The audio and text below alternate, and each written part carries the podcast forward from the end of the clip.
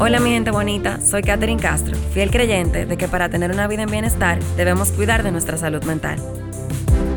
Bienvenidos a Embrace the Talk, the podcast, Hablemos de Salud Mental. Hola, hola mi gente bonita, bienvenidos a esta segunda temporada de Embrace the Talk, the podcast, Hablemos de Salud Mental.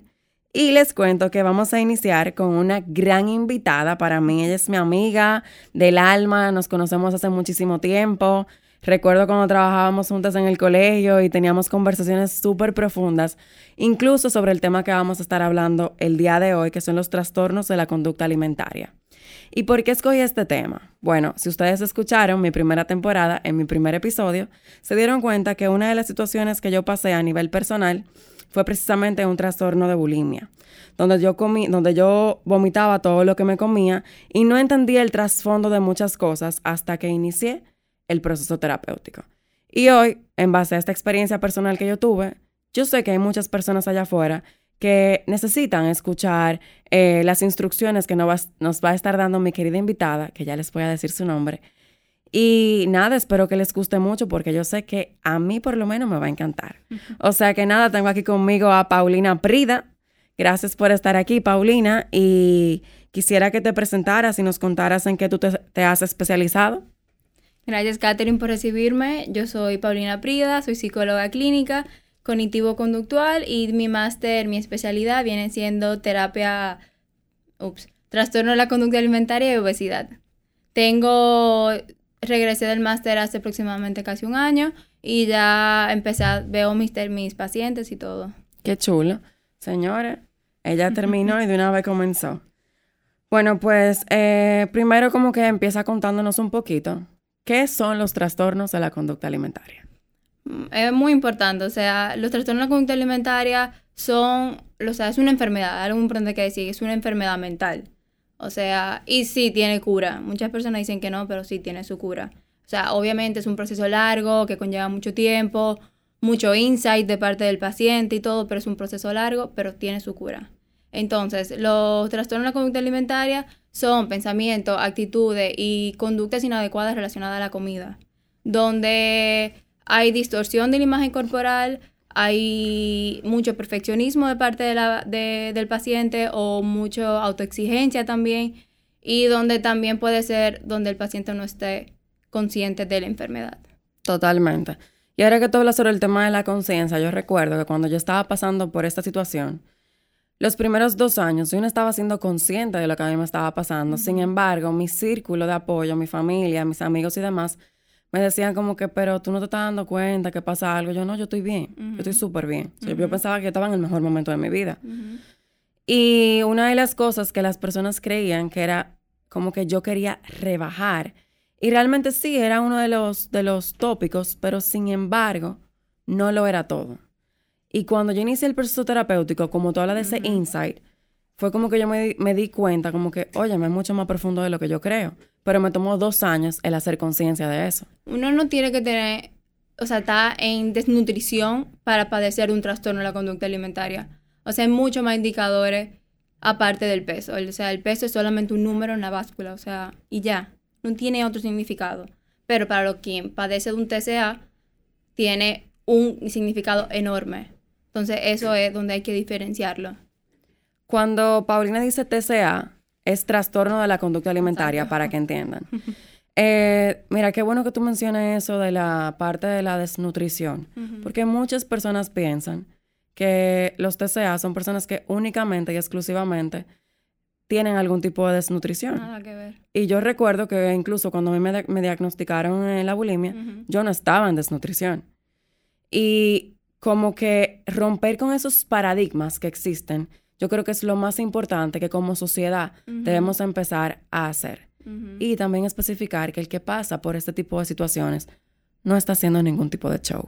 Exactamente. Qué bueno que lo dijiste. O sea, no está llamando la atención, no quiere estar flaco para que su mamá le haga caso o lo que sea. Está pasando por algo más profundo de lo superficial y que muchas veces no lo entienden. Exactamente. Porque, o sea, dime tú si no te pasa que cuando tú estás en consulta, te dicen es que yo no sé por qué yo lo hago, yo no sé por qué esta es la salida. Y realmente es como muchas veces frustrante para una persona no conocer el por qué hace las cosas. Eso, Esto no es nada más en este tema en específico, pasa en muchos otros temas, pero es, este es uno de los tantos en lo que pasa. Es como recurrir a la comida cuando me siento mal, pero ni siquiera reconocer esa emoción de me siento mal, o sea, me siento triste, o sea, esa tristeza ellos no la reconocen, entonces se refugian en la comida o en la restricción o en lo que puede ser en el vómito, en la purga. Entonces es eso, esa identificación de, o sea, y la falta de conocimiento de sus emociones que llega, puede llegar a llegar a un TCA. Así es. Y te hago una pregunta. Eh, ¿Cuáles son como los indicadores que una persona pudiera tener como en cuenta para tal vez entrar en conciencia de que puede estar pasando por algo similar? O sea, uno de los primeros indicadores es si tú cada vez que te sientes mal, recurre a la comida. Si tú, eh, por ejemplo, tengo una actividad mañana o esta noche, no voy a comer para poder comer la noche entera. Eh, si te, cuando miras el espejo, te ves el doble, que, que, o sea, te ves más grande de lo que generalmente eres. Que se ve una distorsión. Si no te gusta como te ves, si te dices muchos pensamientos negativos, si tienes muchos pensamientos negativos y te dicen muchas cosas feas, también hay que cuestionarlo. Esos son uno de los principales. Ok. Y una pregunta. Tú sabes que hoy en día estamos muy expuestos a lo que son las redes sociales. Y realmente eh, las redes sociales tienen tanto el poder de construir como destruir. Totalmente. Y hoy en día vemos cómo hay tanta distorsión corporal, incluso por el tema del Photoshop y demás, y empezamos a compararnos con imágenes que ni siquiera son reales.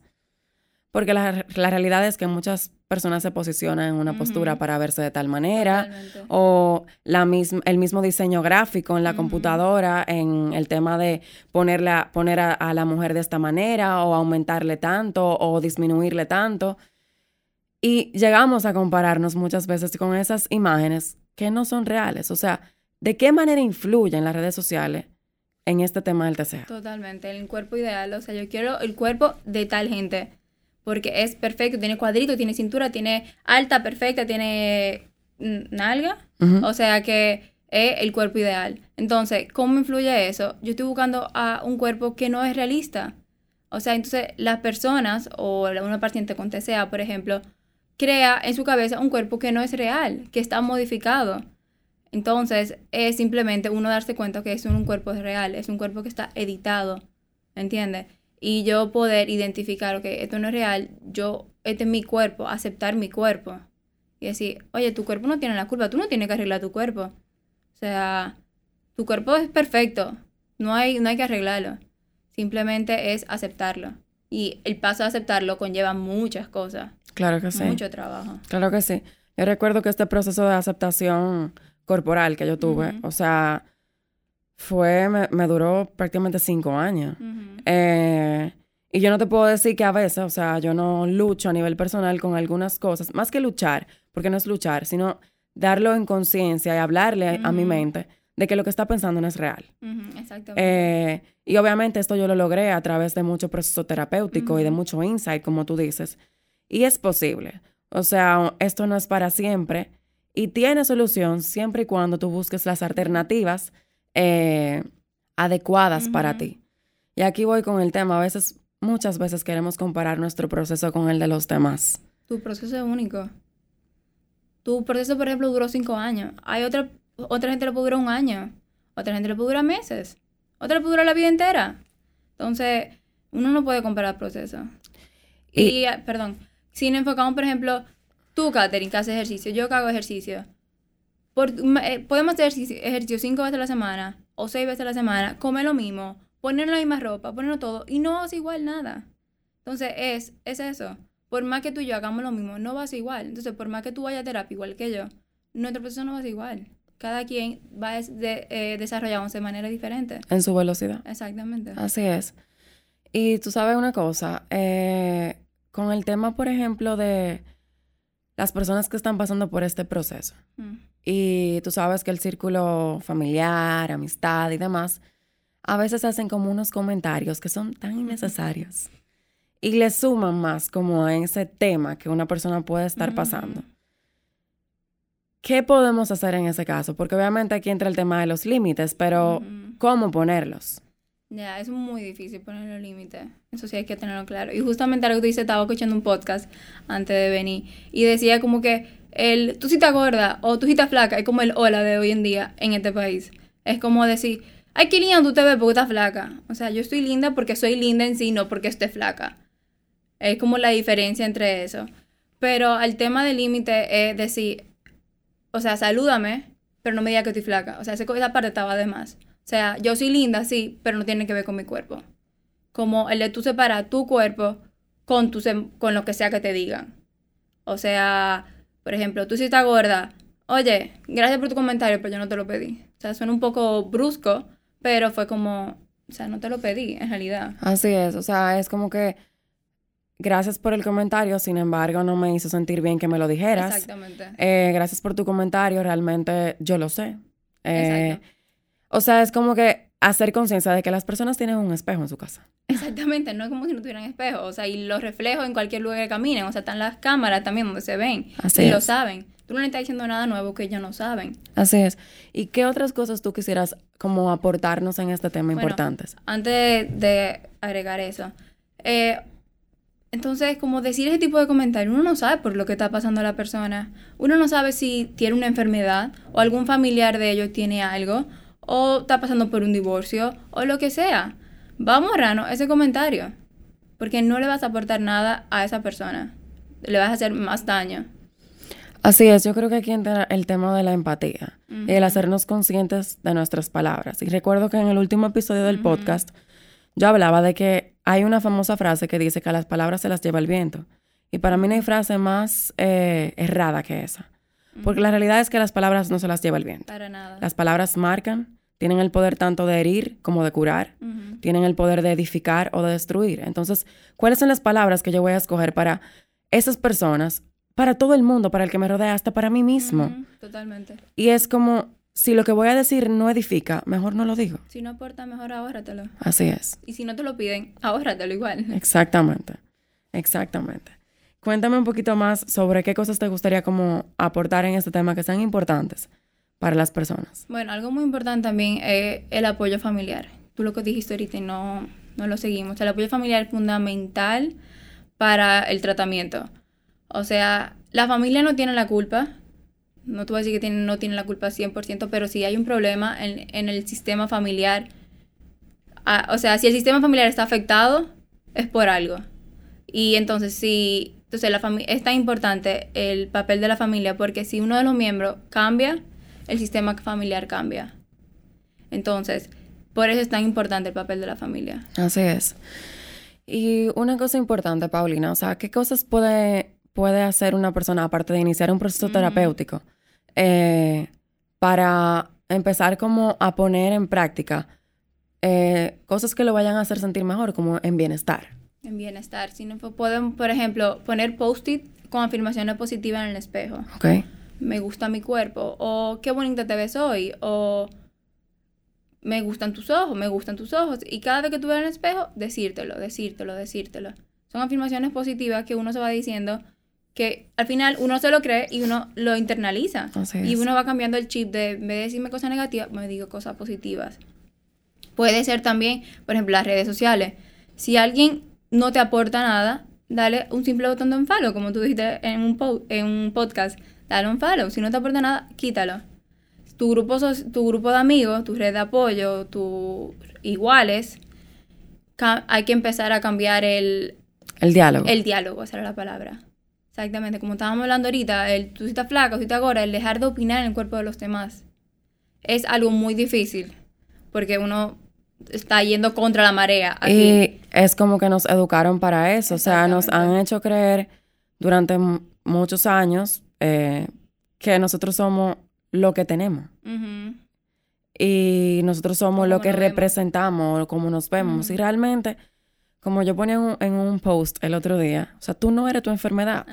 Y la forma más fácil de explicarlo es, tú no, tú no eres una gripe, tú tienes gripe tú no eres bulímico, tú tienes bulimia, tú no eres anoréxico o anoréxica, tú tienes anorexia.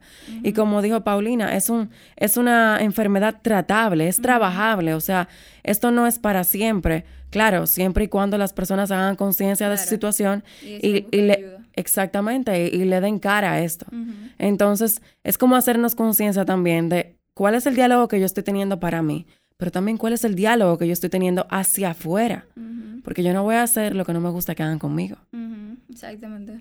Entonces, eh, eso es tan importante, el tema de, la conversación interna. y, ahí se liga mucho el autoestima de las personas. Generalmente los pacientes que padecen de TCA hay un sentimiento de inferioridad, baja autoestima, eh, inseguridad. Inseguridad, exacto, pensamiento como yo no sirvo, eh, nadie me quiere, porque, o sea, al final, tan flacos, sí, por ejemplo, pero por dentro están destruidos. Así es.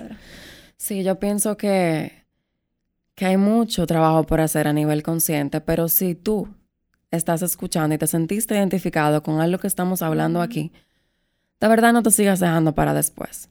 Porque vuelvo y repito, tú no eres lo que te está pasando, tú eres mucho más que eso. Y a veces el camino parece ser tan oscuro. Y es real porque tanto Paulina como yo, a pesar de ser eh, profesionales de la salud, mental, hemos pasado por momentos de oscuridad. Entonces, Paulina, yo sé que tú has tenido como temas a nivel de amistad, puede ser hasta familiares, con este tipo de, temas. O sea, ¿cómo, ¿cómo tú haces conciencia de eso? ¿Cómo tú apoyas? ¿Cómo tú ayudas? Wow, ahora que tú lo dices, después que yo estudié todo y, por ejemplo, después que llegué a mi casa y después que había estudiado, fue como, wow, o sea, yo lo vivo en mi casa. Por ejemplo, o sea, de esos comentarios que dicen, deja de comer, va a engordar, o, o no coma eso, o deja de comer, eh, cómete una ensalada, que mejor. O sea, es un comentario que hasta en la casa uno escucha. Y yo no me había dado cuenta porque lo tenía normalizado, se puede decir. Y y nada, entonces es cambiar el discurso, como decíamos ahora. Es como, oye, déjame comer lo que yo quiero. Si me apetece comerme la ensalada, me la como. Si me apetece comerme el plato de dulce, me como el plato de dulce. Es simplemente, eh, o por ejemplo, ay, viste a fulanita, qué flaca está, qué gorda está. Y es como, aparte de eso, ¿qué más tiene esa persona? Wow, qué bonita forma de, como de cambiar la pregunta. O sea, aparte de eso que viste en esa persona, ¿qué más positivo tiene esa persona? Y me, ajá, y me cuesta, o sea, no me cuesta a mí, sino como que la otra gente lo entienda. Es como, ok, sí, aparte de que está gorda, está flaca o tiene el pelo corto, ¿qué más? O sea, la pasaste bien con ella, es una persona alegre, es una persona cariñosa, es como, o sea, la persona es más que su cuerpo. Entonces, como, mira lo otro, su cuerpo a ti no te importa. No importa cómo te sientes con ella, por ejemplo. Así es. Wow, señores, qué bonito eso que dijo Paulina. Y creo que una forma bonita de aplicarlo eh, para todo. O sea, ¿qué más tiene esa persona aparte de que esté como esté físicamente? O aparte de que tal vez tenga actitudes que son negativas. No me gusta poner la palabra negativa, sino como que oportunidades de mejora. Exacto. Pero somos más que eso. Todos tenemos luces y sombras. Y qué bonito es cambiar el discurso como que, ah, ok, ¿y qué más tiene esa persona? Dejar la crítica constante. Porque, wow, que vaya que vivimos en un país que critica mucho. ¿eh? Wow. Sí. Eh, Paulina, yo de verdad quiero agradecerte el haber venido hoy. A ti por la invitación. E instruirnos con este tema tan importante. Si tú pudieras decirle algo a las personas que nos escuchan, ¿qué te gustaría decirles? No estás solo. Si te identificas con todo lo que hemos hablado, busca ayuda quien sea, háblalo, no estás solo. Y no te lleves a las redes sociales, las redes sociales es una pantalla. es la punta del iceberg. Es lo que se ve. Lo que se ve. Pero la salud mental no se ve en fotos. No. O sea que señores, como dijo Paulina, no están solos. Háblenlo. Con el simple hecho de hablarlo ya estás dando el primer paso. Si lo reconoces, también ya diste un gran paso también. Lo importante es que no te sigas dejando para después y que pongas siempre tu salud mental por encima de todo. Es uno de los pilares más importantes de nuestra vida. O sea que gracias por acompañarme en este primer episodio de nuestra segunda temporada de Embrace a Talk the Podcast. Hablemos de salud mental.